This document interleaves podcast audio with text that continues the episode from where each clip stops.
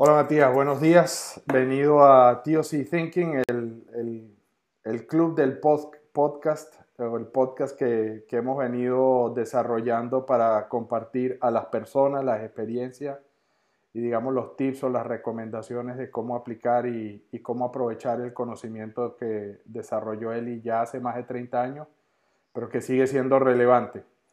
Eh, decidí invitarte porque pues hemos estado conversando acerca de cómo actualizar nuestra metodología y, nuestra forma de compartir el conocimiento que abunda y es súper poderoso, potente, amplio, eh, profundo para mejorar el desempeño de las personas y las empresas, las organizaciones. Entonces, como de costumbre, eh, pues quisiera que nos cuentes un poco acerca de, tu carrera de vida, si si se quiere, tus intereses eh, y no tiene que ser solo estrictamente el tema de Golrat y TOC, sino pues lo, lo, que creas que es relevante como para que nos des un, un brochazo grueso, más amplio de, de quién es Matías Fischer. Eh, y empezamos después a conversar. La idea es aprovechar tu experiencia en, en gestión de proyectos con la metodología Goldratt de cadena crítica, que hoy en día es más que eso, ¿no? De, del origen, pero vamos a hablar un poco. Entonces, pues bienvenido, me encanta estar acá, sabes que te aprecio mucho y es un gusto eh, iniciar este podcast sobre gestión de proyectos eh, en tu compañía. Bienvenido. Muchas gracias, eh, es un placer hablar contigo también. Ya hace tantos años que nos conocemos y claro, me encanta también compartir conocimiento y hacer esa charla para que, la gente aprenda nuevas cosas y pueda aprovechar de eso en, sus empresas, carrera y proyectos, ¿no? Bueno, eh, yo tengo ya hace más de ocho años en Goldberg Consulting, pero trabajo con TOC ya más de 12 años. Empecé ya a la universidad aprendiendo un poco sobre Theory of Constraints y me encantó, ¿no? Y empecé a buscar más sobre eso y empecé a trabajar en una pequeña empresa de consultoría que estaba en mi ciudad de Curitiba y desde ahí, entonces, siempre, siempre creciendo y queriendo aprender más y desarrollar más. Y la parte de proyectos fue una parte que me, me, desarrolló bastante y, me envolví mucho. Entonces, sí tengo una experiencia ahí para compartir que es buena. Pero además de eso, o sea, gustos que, que tengo afuera, mi pasión afuera de, de TOC es el inline hockey, que ya juego hace 24 años. Entonces empecé cuando era chico y si puedo voy a, voy a hacer eso hasta que no pueda más, ¿no? Hasta que las rodillas no te ayuden más. y los tobillos. Exacto. Pero tuve la, la, oportunidad de hace dos años, por, por dos años y hace dos años, eh, ir al campeonato mundial de hockey representando la selección brasileña, donde, donde vivo. Y eso fue una experiencia impresionante, así, ¿no? Es otra, otra historia. Lo marca uno para toda la vida, ¿no? Sí, sí es una experiencia muy bella. Sí. Buenísimo. Fantástico. Matías, entonces cuéntame, yo, yo asumo que esa entrada o el, el, tropiezo, que es una historia como común en toda la gente que, que le gusta teoría de restricciones o que sabe algo de Goldratt y lo ha tratado de usar y digo Goldratt, pues de la metodología, los principios, las herramientas, eh, o en la universidad o en el trabajo nos tropezamos con la meta, ¿no? Sí. ¿Y a ti te pasó igual? Sí, sí, un profesor nos mostró el, el, film, el movie, ¿no? El film de, de, la meta, y a mí me pareció fantástico, ¿no? Algo muy lógico, pero aún no tan cuadrado o tan fijo como vemos tantas cosas en universidad, ¿no?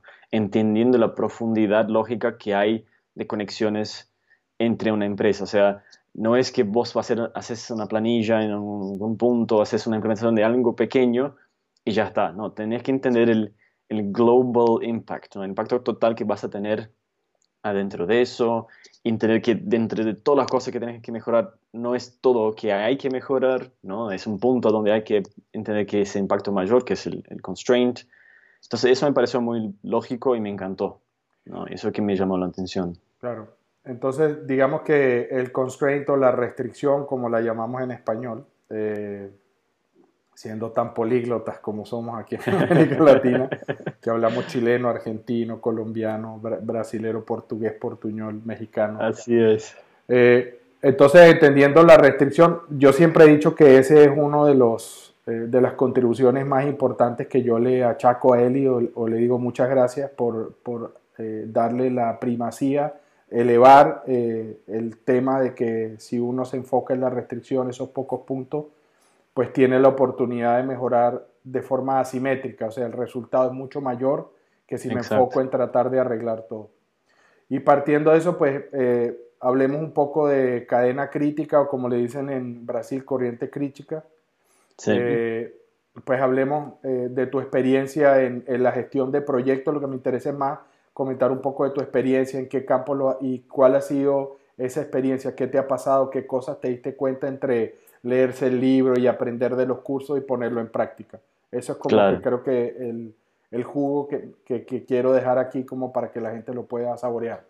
Claro, claro. Y bueno, em, empiezo diciendo que cuando hablamos de proyectos, eh, uno siempre piensa cuando conoce un poco de TOC que es cadena crítica, ¿no? Eh, pero la parte de proyectos ya se desarrolló un poco más que eso, ¿no? Cadena crítica es un pedazo de la solución, pero cuando haces manejo de proyectos, gestión de proyectos, tienes que hacer mucho más cosas. Entonces, hoy en día decimos que es TOC, Theory of Constraints, para proyectos, donde cadena crítica es un pedazo que está ahí adentro.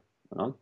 Entonces, eh, ¿Y empezamos si con... Y si tuviéramos que describir, digamos, primero hablemos de cadena crítica, que, cuáles son los elementos de cadena crítica, que es, digamos, la aplicación que desarrolló Eli por ahí en los, en los principios de los 90 eh, yo para dar un, corte histórico, pues el desarrollo de, cadena crítica viene de la solicitud que le hizo la compañía Stat Oil, ¿sí? una compañía de explotación petrolera, eh, le pidió ayuda a Eli para que revisara su metodología de gestión de proyectos, porque todas las plataformas de explotación submarina, en este caso ya no me acuerdo si era Noruega o Suecia o uno de estos, creo que es Noruega, eh, entonces, pues siempre estaban tarde las torres ¿no? de explotación submarina y le dijeron necesitamos ayuda y pues ya nos han dicho varios que si usted, que usted puede ser un candidato a, a resolvernos algunas incógnitas.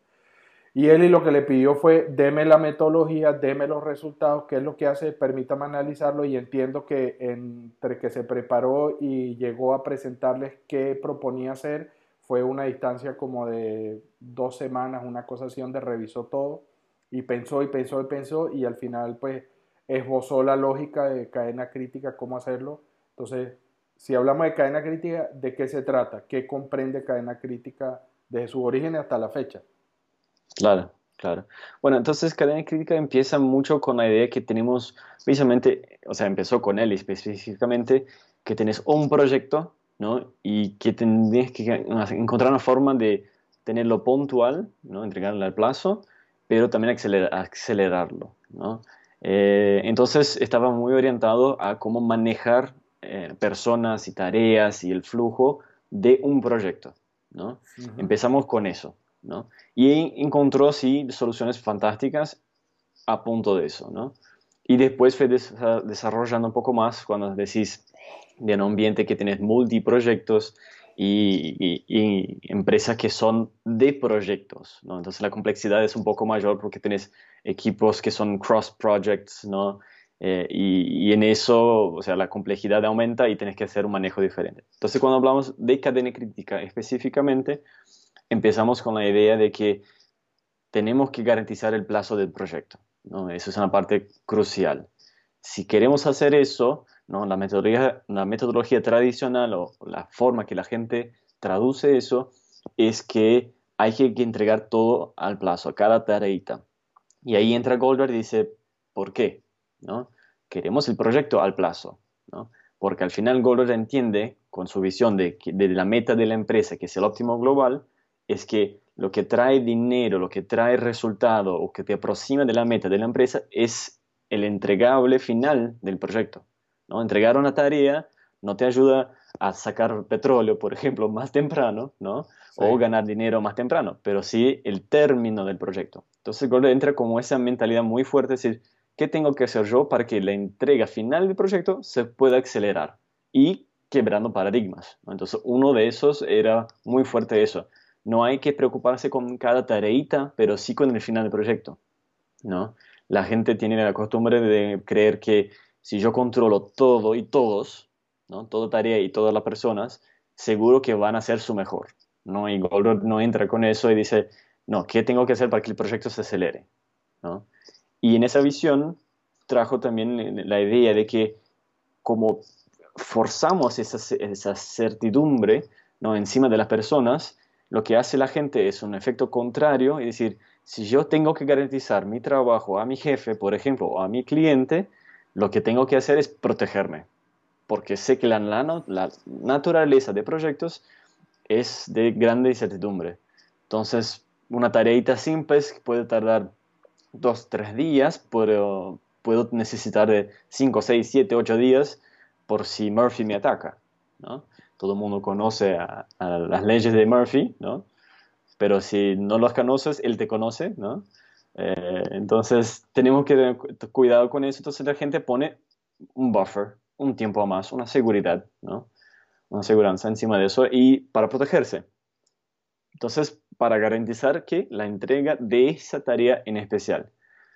Pero el efecto contrario que esto genera a nivel de proyecto, que ahí donde Gondor está mirando, es muy interesante, porque la gente al final se consume todo su tiempo y no consigue acelerar.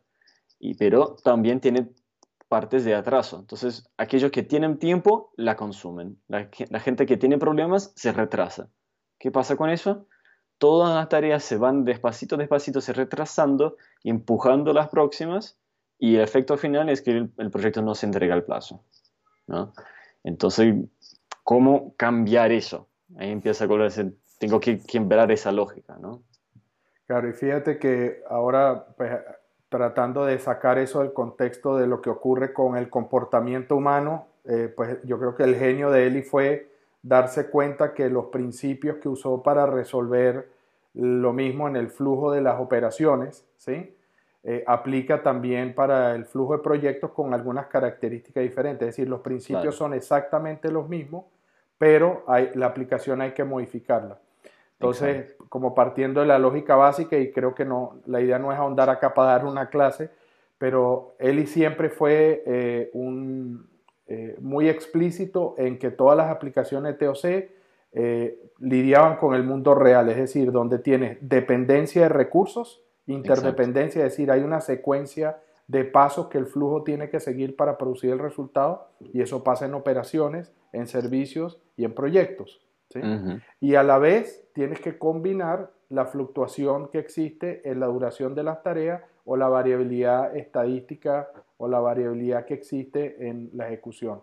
Y cuando uno combina esas dos cosas, que Deming está clarísimo que eso existía, pero no fue tan explícito en decir que eso había que tomarlo en cuenta y las soluciones de Deming extremadamente buenas estaban tratando de lidiar con la variabilidad.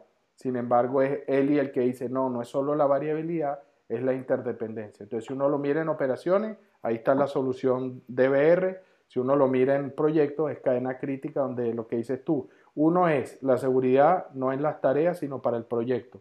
Y lo otro es a nivel de la de, la programación, la planeación de cómo vamos a ejecutar el modelo que construimos, es tome en cuenta no solamente la dependencia de las tareas, sino de los recursos, que son al final quien hace las tareas.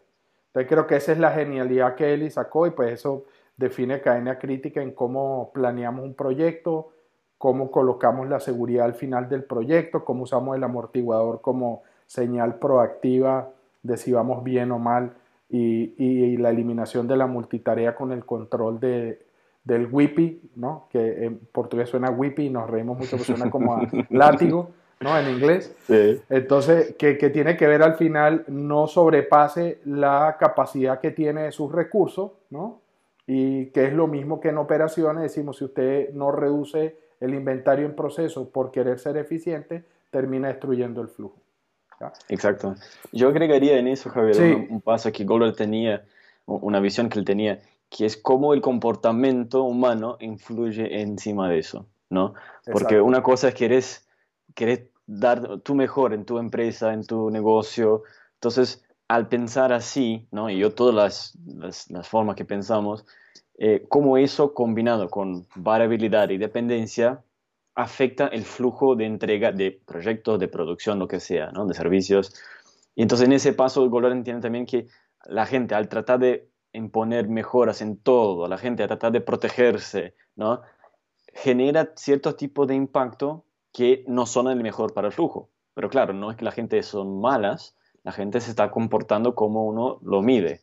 ¿no? Entonces, creo que al, ver estos dos puntos junto con la, con la, la, la percepción de cómo la gente se, se, porta ¿no? bajo eh, cómo es medido, entonces eso sí completa la figura que Goldberg tiene visión tan buena de que es importante cambiar. Una cosa es cambiar la operación como cadena crítica, saca la seguridad de las tareas, pone el final de proyecto, ¿no? identifica el, cuello de botella de recursos y la secuencia y todo más, pero también cómo la gente se va a comportar encima de eso para garantizar que la gestión de proyectos, en este caso, eh, sí sea de, mejor, sea mejor, simplemente eso, ¿no? No es que gestión de proyectos va a ser perfecto, eso no existe, pero sí mucho mejor de lo que era. Exacto. Y, creo que como para terminar de cerrar como esta intro a gestión de proyectos y lo que nosotros entendemos es el valor aportado por la solución de Eli, eh, tiene que ver con que Eli aplicó lo que decía Deming, de la teoría de conocimiento profundo tiene que incluir el entender la psicología de las personas. Sí. ¿No? Y, y, pues dentro de los principios que Eli nos inculcó dice, las personas son buenas y siempre hay que proceder no culpando porque si no destruimos la oportunidad de mejorar. Y lo que decía Deming, que el noventa y tanto por ciento del comportamiento del sistema tiene que ver con las reglas del sistema más que con la gente. Y solamente un 6, un 4% acháqueselo a los psicópatas o la gente que no tiene remedio, ¿no? Sí. que, que los hay. Sí, sí, así es. Fantástico. Matías, ¿de por qué no me cuentas cómo fue tu experiencia poniendo todas estas cosas en práctica? Yo recuerdo cuando nos conocimos de, tus primeras experiencias, pues gestionando la implementación de cadena crítica y lo que en ese momento estamos hablando hace casi 12 años, ¿cierto? 10 años más o menos, en la implementación de una empresa de construcción. Es correcto mi, mi memoria, ¿cierto? Sí. Pues cuéntanos qué te sorprendió de que salió bien y qué no salió tan bien o qué, qué aprendiste de ponerlo en práctica. Claro, eh, me sorprendió la cuestión de que la gente al inicio tiene la percepción que todo el mundo tiene que estar ocupado a todo momento, ¿no? Y que eso va a garantizar que una implementación de ese tipo eh, va a funcionar, que tienes un manejo de proyectos grandes y que va a funcionar. Entonces, en ese caso teníamos la construcción de casas populares y eran como, no me recuerdo exactamente ya hace mucho, pero por lo menos 200 casas ¿no? en un barrio pequeño para desarrollar la gente que no tiene tanta condición financiera. Eh, y era esa idea, ¿no? Todos trabajando a todo momento y eso va a garantizar la entrega de proyectos. Y ahí en ese momento la gente no entendía la dependencia de tareas, cómo eso se impactaba uno al otro, ¿no? Y esa variabilidad que decías. Entonces, creo que eso fue interesante el primer punto, ¿no? No entender que estas conexiones a lo largo del proyecto sí mantienen todos ocupados, pero el proyecto no avanza con velocidad suficiente, ¿no? Y es esa, mentalidad que hablábamos antes. Mantener gente ocupada no es la meta de un proyecto. Si la meta de un proyecto es entregar el proyecto porque ese trae valor, ¿no? Eh, y, claro, quebrar un poco de ese paradigma fue una de las cosas que, que nos costó bastante porque ¿cómo vas a contratar gente? Tenés un ejército de gente, ¿no? Porque es era una construcción bastante grande. ¿Cómo vas a tener tanta gente, pero no está preocupándote en hacer que, que todo trabaje a todo momento, ¿no? Eh, eso fue una quiebra bastante grande que, que, nos costó bastante con el equipo de, de gestión de proyectos que estaba allá. Eh, entonces eso fue una cosa que quizás hoy tendría una forma mejor de explicarles y abordar y mostrar eh, pero en esa época no, nos costó más de, lo que debería. ¿no? Sin embargo, a pesar de esas dificultades, digamos, iniciales, que es como el tema nuevamente, ¿cómo hacemos para que las personas adquieran un nuevo hábito y se queden tranquilas de que a pesar de que no está todo el mundo ocupado, nos va a ir mejor, que es totalmente contraintuitivo. Es decir, si todo el mundo no está trabajando al máximo todo el tiempo, vamos a ir más rápido, ¿no? Entonces, eh, yo a veces lo pongo como el hecho de que cuando uno está como en una carrera en la largada de un maratón, ¿no? De una carrera de cualquier tipo, y es que si todo, a todo el mundo le dijera, no, usted no puede dejarse pasar por nadie, pues lo que creamos es que todo el mundo se pisotea, se machuca y creamos un, una, una torre ahí y un cuello botella. Y eso es lo que termina pasando en estas cosas. La gente está tratando como de correr por encima de los demás y no hay espacio para corregir cosas que la realidad nos va a pegar, ¿no? Y cosas que pensábamos que sabíamos y después eh, nos damos cuenta que no nos faltó preparación.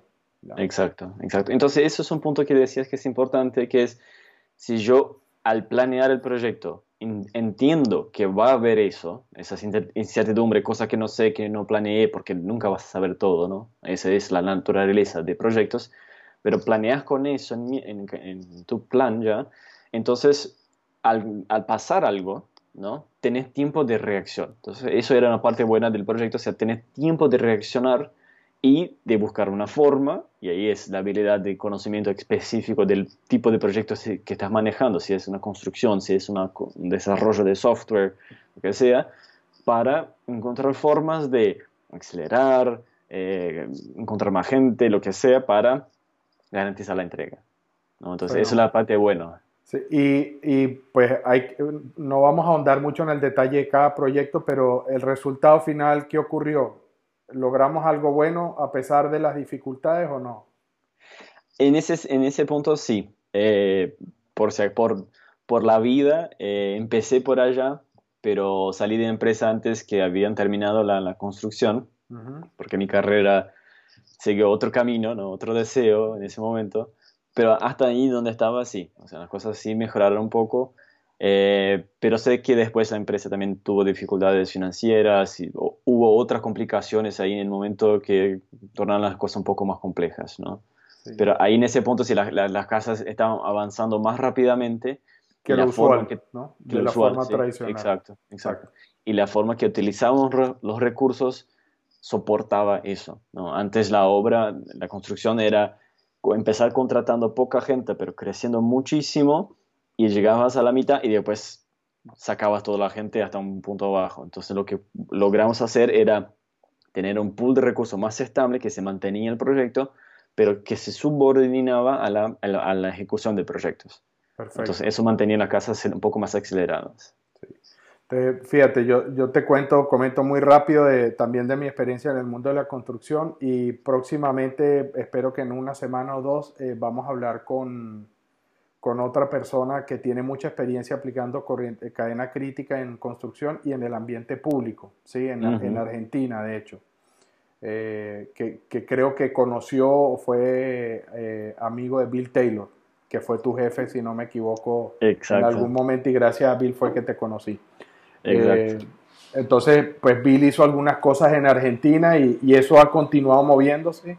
Nosotros hemos colaborado con, con abrir el programa de gerencia, digamos, de empresa con teoría de restricciones que tenemos en el, en el portal digital y mucha gente Argentina lo ha estado tomando y hay muchos de ese mundo de proyectos, cosa que fue, ha sido gratificante. Pero volviendo a nuestro tema, la experiencia mía en, en construcción tuve la oportunidad porque me la dieron unos grandes amigos que conocí en Colombia, que tienen una empresa de desarrollo inmobiliario y construcción que se llama Obras de, o sea, les hago la propaganda de una vez, están en Medellín, yo creo que son la tercera o cuarta empresa en este momento de, Antioquia, de la zona paisa que llaman en Colombia. Eh, y son extremadamente hábiles, eh, son, como dicen los colombianos, tesos, son súper inteligentes, son gente súper preparada que viene de otras industrias y decidieron montar su empresa de construcción. Eh, son muy buenos, tienen gente súper capacitada, capaz dentro de la compañía. Y, y, en ese momento, cuando empezamos a conversar, son fan de teoría de restricciones, pero cuando empezamos a conversar de echarle una mano, ya ellos venían implementando eh, un par de herramientas Lean Construction, ¿no?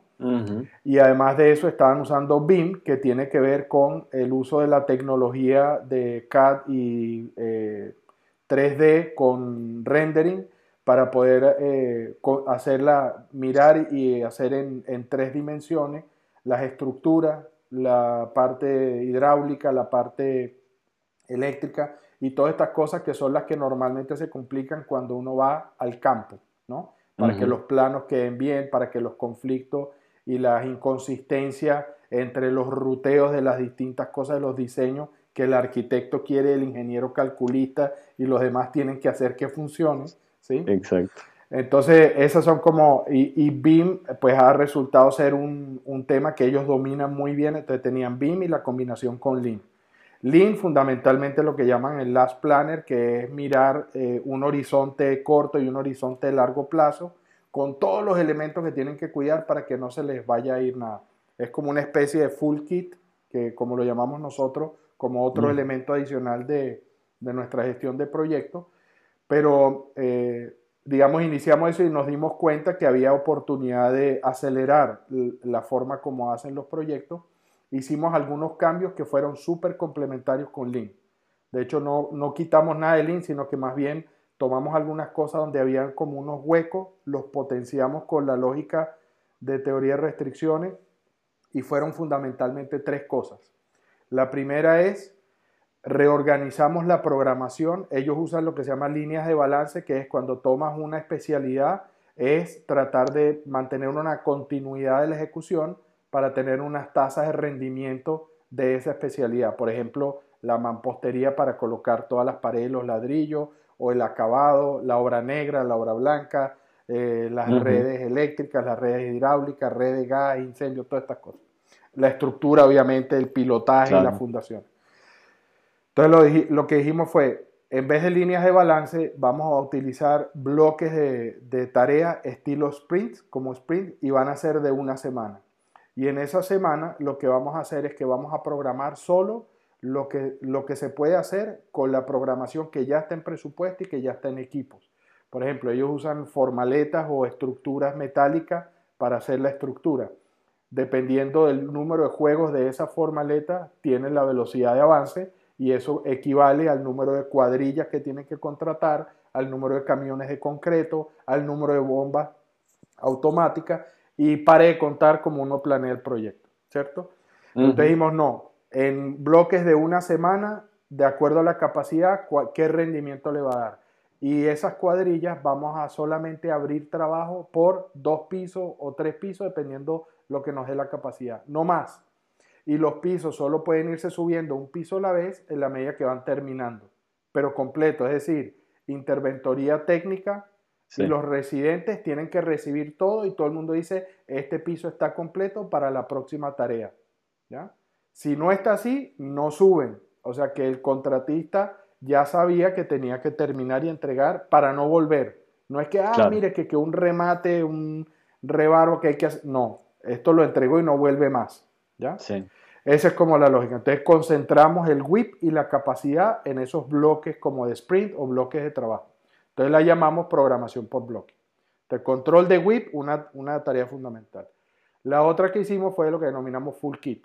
Y el full kit se lo metimos a materia prima, pedidos de control de inventario, a la preparación, lo que llamamos el staging, que es colocar el material de trabajo y las herramientas en el piso donde tiene que estar para que las cuadrillas de trabajo cuando llegan a las 6 de la mañana se hace una reunión corta de alineación y se van a trabajar y no es que tienen que empezar a cargar la arena, el cemento, los ladrillos y empezarlo a subir. No, eso está listo de la noche anterior.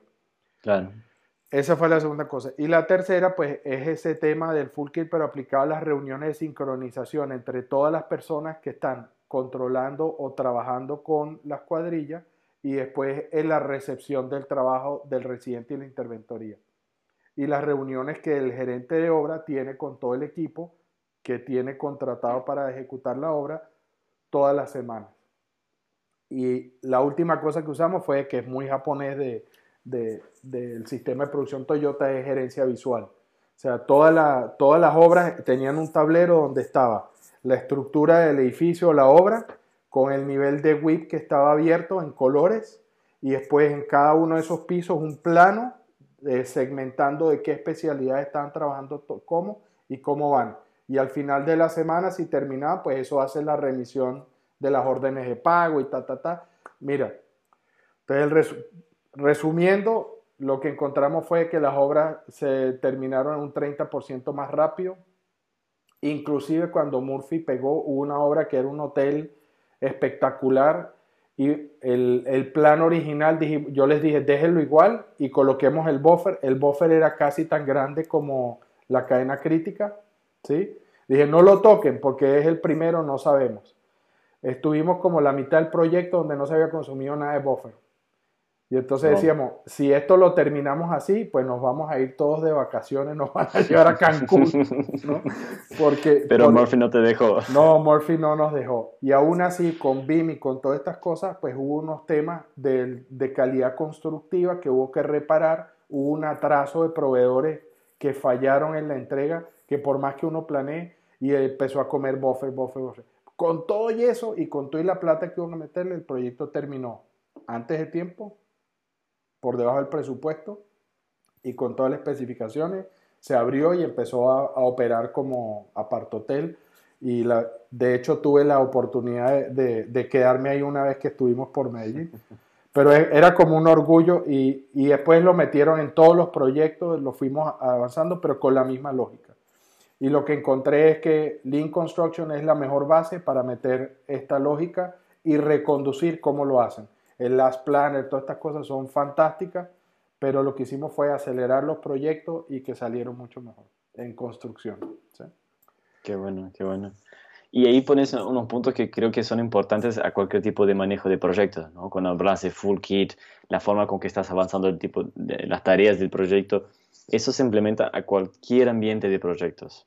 Eso es importante. Entonces, siendo así, entonces cuéntame ahora la versión más moderna que tenemos de gestión de proyectos y tu experiencia en Procter, por ejemplo, pues la experiencia mía en Procter también gestionando proyectos, pues carece de toda la modernidad que tenemos ahora, de las cosas que sabemos que hay que trabajar para que la cultura y la dinámica de proyectos sea mucho más efectiva. Pues no nos cuenta un poco de esa experiencia. Claro, entonces la cadena crítica cuida mucho de la gestión del proyecto, del, tiempo que tenés y cómo haces eso. La otra parte que, estamos desarrollando bastante y que ya hace unos años que trae muchos resultados es el flujo de las tareas de la gente, no mucho ligado al proyecto en sí, pero que tiene total impacto. Entonces, por ejemplo, vemos que mucha gente hace lo que llamamos de multitasking.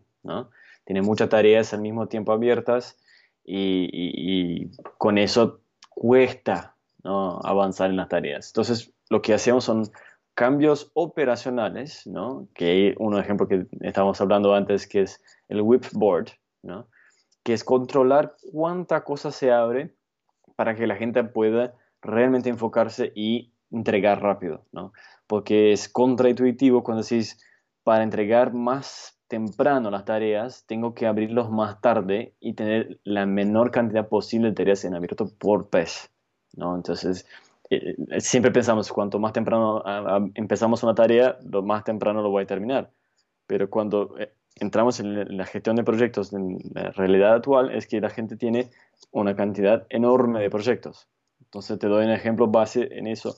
Cuando entramos en Procter y empezamos un desarrollo de un, piloto en Brasil, eh, los managers de los proyectos tenían más o menos 10 a 8, a 10 proyectos cada uno de por vez en abierto. Entonces, si agarras tu día tradicional de 8, 10 horas de trabajo por lo menos y tienes 8 o 10 proyectos, ¿cuánto tiempo realmente podés dedicarte a cada uno de los proyectos? Entonces, al final, lo que más hacían era un tipo de report al día trocas un par de mails sobre eso y si conseguías dedicarte una hora a cada proyecto, era mucho. Era milagroso, sí. Era milagroso. Y con, un esfuerzo muy grande de la persona, ¿no? Lado personal. Eh, ¿Qué avanza con eso? ¿no? Es un problema. Entonces, nuestra primera parte encima de eso fue, bueno, tenemos que controlar el WIP de cosas en abierto para a nivel de proyectos y a nivel de tareas para que la gente pueda hacer manejo de proyectos y acelerar aquellos que realmente valgan la pena. Entonces bajamos de 8 a 10 proyectos por persona, bajamos más o menos a unos 3. Si uno tenía proyecto muy grande, entonces tenía uno o dos, si eran más chicos, entonces 2, 3, 4 máximo. Y fue impresionante porque la aceleración que tuvimos ahí fue grandiosa. la gente empezó a entregar mucho más proyectos y eso que no estábamos tan avanzados todavía con la que, cuestión de cadena crítica. ¿no? O sea, estamos trabajando en es la gestión del proyecto y todo eso, sino que simplemente desatorar el día a día. Exacto, exactamente. ¿no? Y empezaron a entregar 15, 20% más proyectos, ¿no? De eran proyectos cortos, ¿no? entonces podíamos mensurarlos rápidamente, pero sí, empezaron a entregar mucho más. Un otro elemento que decías antes también que es importante traer es el full kit, ¿no? Eh, tenemos la percepción de cuando tenemos casi todo por empezar, mejor ir avanzando, porque así garantizamos que, que el proyecto avance. Y ahí lo que nosotros hacemos es exactamente lo opuesto si no tenés todo, y ahí todo es bastante preciso, ¿no? Tiene que ser todo. Eh, para poder empezar y terminar la tarea, no la empieces. ¿No? Es como ir a la cocina y hacer una torta, pero no tenés todos los ingredientes. ¿Qué vas a ganar al empezar más temprano? Exacto, si te falta el polvo de hornear y tienes la harina, los huevos, la mantequilla y, el, y la leche, te mezclas y no, bueno, eh, no sale. Lo meto en el horno y después le echo el polvo a hornear que voy un momento a la tienda y vengo. Sale un desastre, ¿no? Exactamente. Pero esa misma lógica es interesante cuando vas a tu trabajo, a tu manejo de proyectos, no es la misma lógica que la gente usa. Entonces quieren mostrar avance a sus peers, a su jefe, a su cliente. Entonces tienen que mostrar progreso. Entonces bloqueamos eso.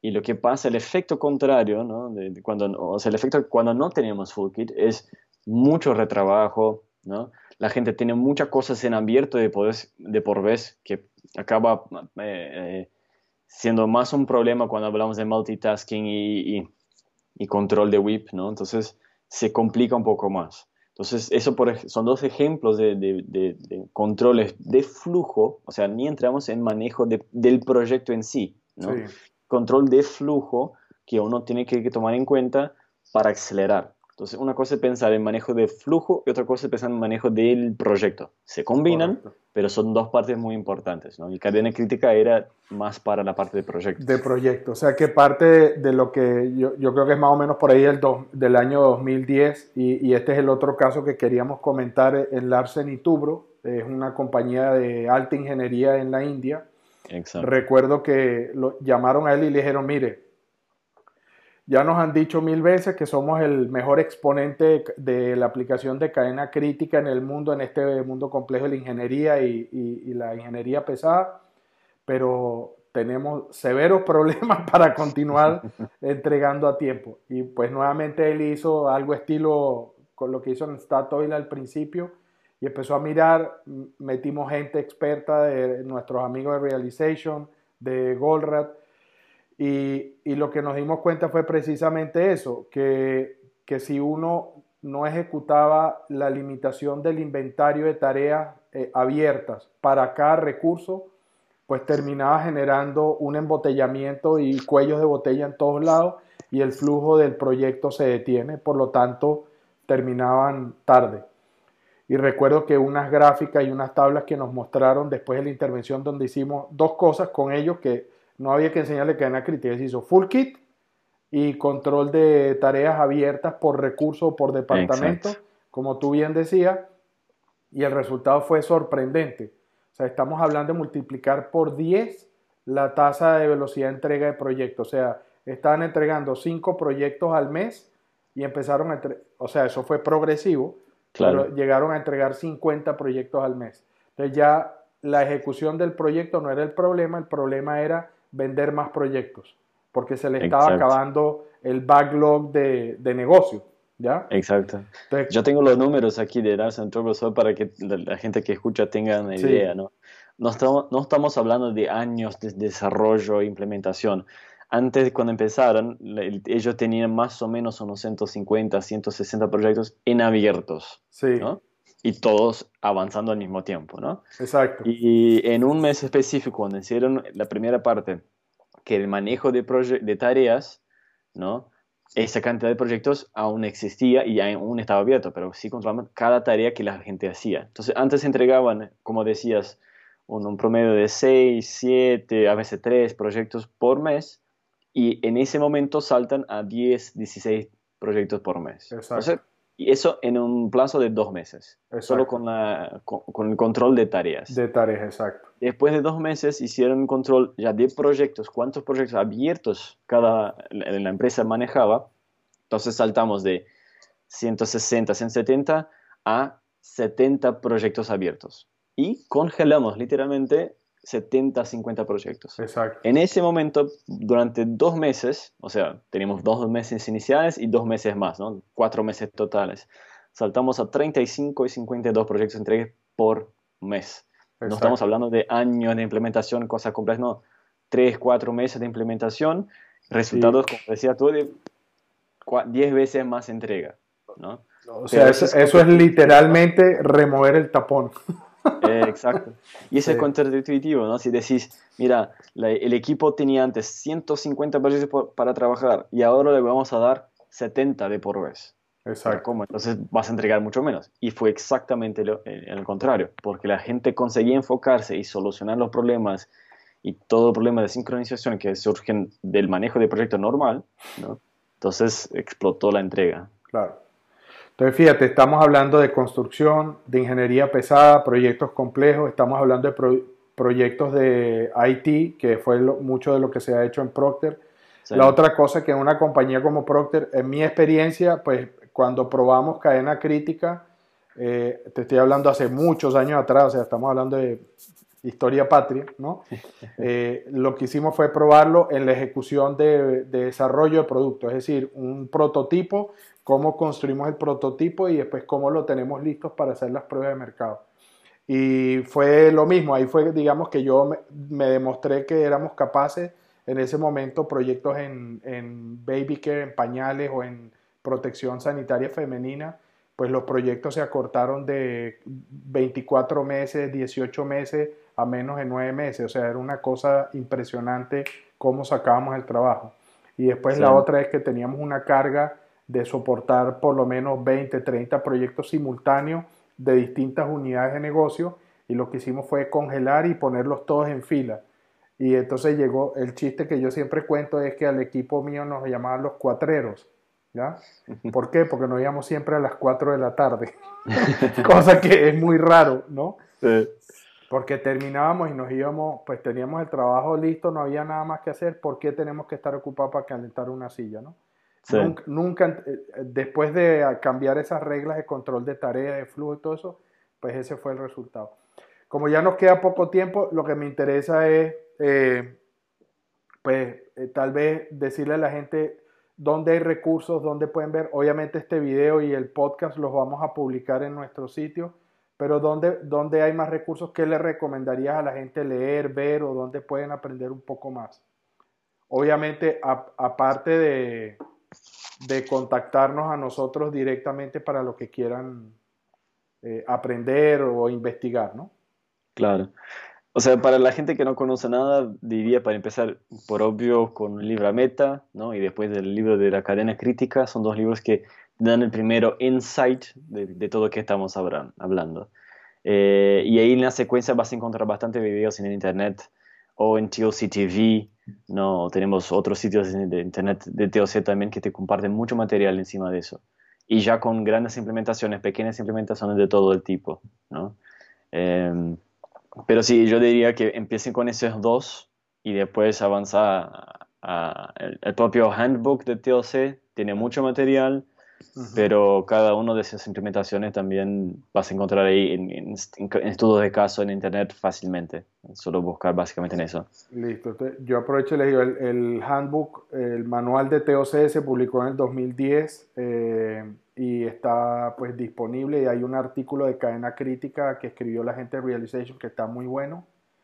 Eh, que está disponible eh, y después tenemos lo que decía Matías, pues casos de videos y, de éxito o, como para aprendizaje están en, en sitios de Vimeo, en, de Goldrack Consulting a nivel global o el canal de YouTube que tenemos en América Latina también está disponible. Exacto. Pues yo creo que aprovecho y vamos a hacer sobre la marca de los 45 minutos. Que, quiero agradecerte, Matías, por, por dedicar este tiempo eh, y conversar. Espero que haya sido útil y sea entretenido para la gente escuchar este tipo de cosas. Y ya nos veremos en otra oportunidad igual de la misma manera como para compartir sobre otras áreas, otras experiencias en este camino y eh, interés que nos une. Muchísimas gracias. Un placer estar con todos ustedes y, y ayudar a la gente que aprenda más y pasar nuestro conocimiento. Nosotros seguimos aprendiendo como siempre, pero es un placer compartir eso también. Gracias por tenerme. Gracias, Matías. Hasta luego. Hasta luego.